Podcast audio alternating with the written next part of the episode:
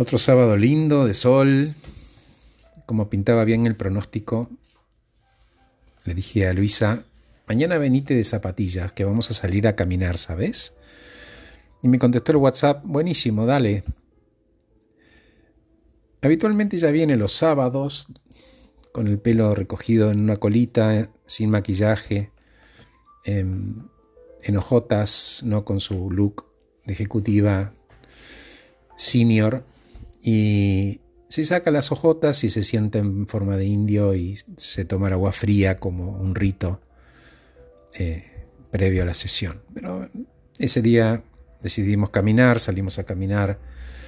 Em, y en un momento me dice, H, no sé si tenías razón, pero ahora busqué y conseguí ese trabajo que quería, que conseguí gracias al trabajo con vos. Tengo el novio perfecto, es un bombón, Marcelo, no sé si lo viste, o sí, ponele, le digo, todo, bien. Em, vivo en un muy buen departamento, creo, creo que soy feliz, me dice. Digo creo porque estoy pagando un precio muy alto por sostener todos estos platitos en el aire, no sé si vale la pena. Seguimos caminando y le digo, ¿te acordás que había una película de Jack Nicholson que encarnaba un personaje obsesivo? Una de las escenas, un día que el tipo estaba bastante sacado, va intempestivamente al terapeuta, al consultorio, con la idea de entrar, a como de lugar, y no lo atiende. Cuando se encontró con la puerta cerrada y que no podía entrar, el tipo se da vuelta, mira la sala de espera llena de gente y le pregunta, ¿y si esto es todo lo que vamos a conseguir?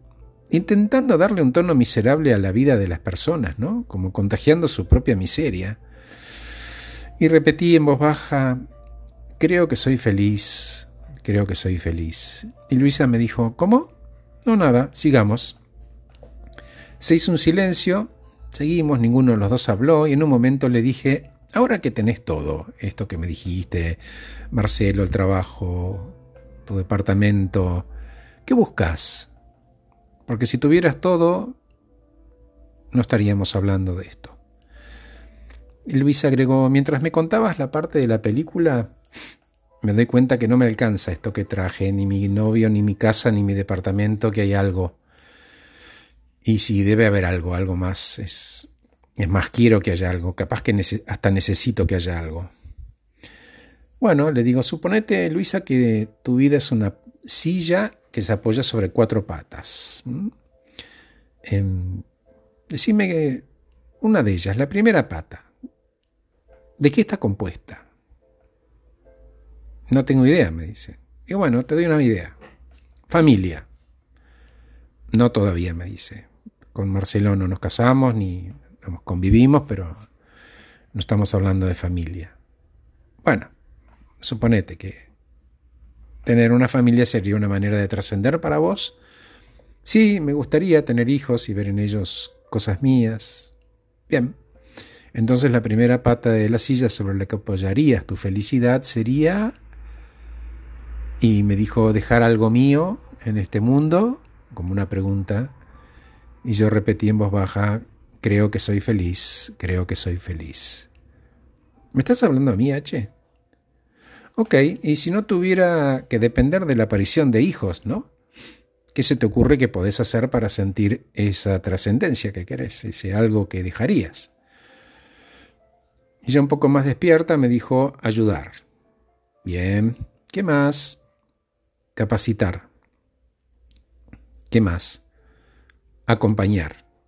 Y esto te vincula con, me dijo, personas, emociones, sentimientos, logros ajenos que terminan siendo también míos porque yo colaboré. Bien, me gusta cómo pensás, Luisa. Pata número dos, dale, ayúdame. No sé, H.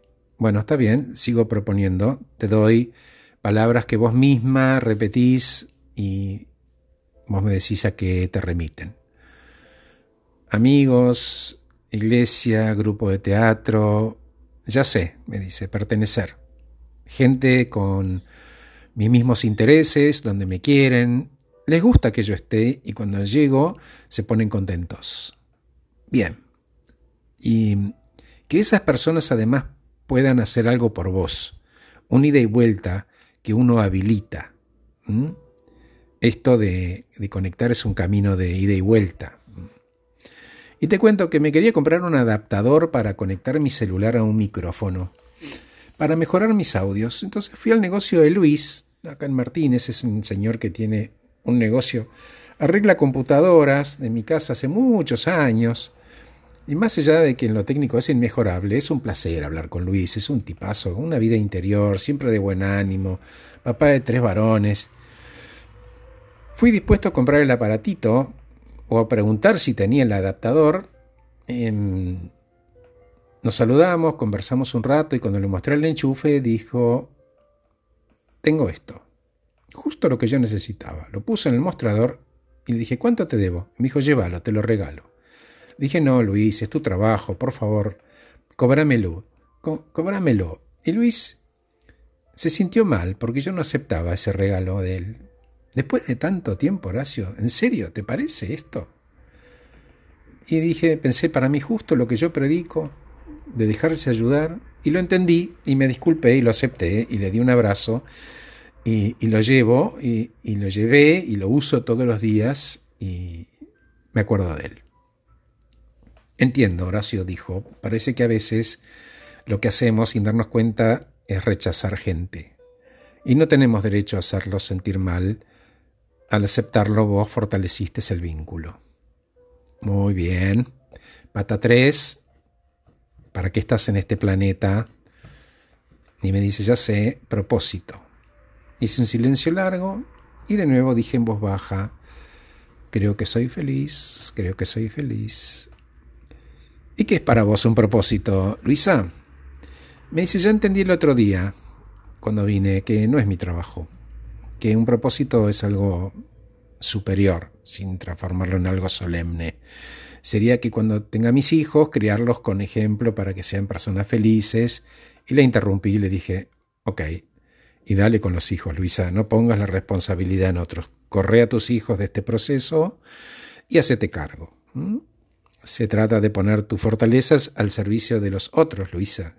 Si hicieras eso entonces, Ok, dijo Luisa, ayudo a que otros encuentren su propósito, y así como una cadena de favores. Tal cual, unidos con un hilo rojo. ¿Y cómo harías eso? ¿Qué acción concreta sería la cuarta pata? No se me ocurre, dice Luisa.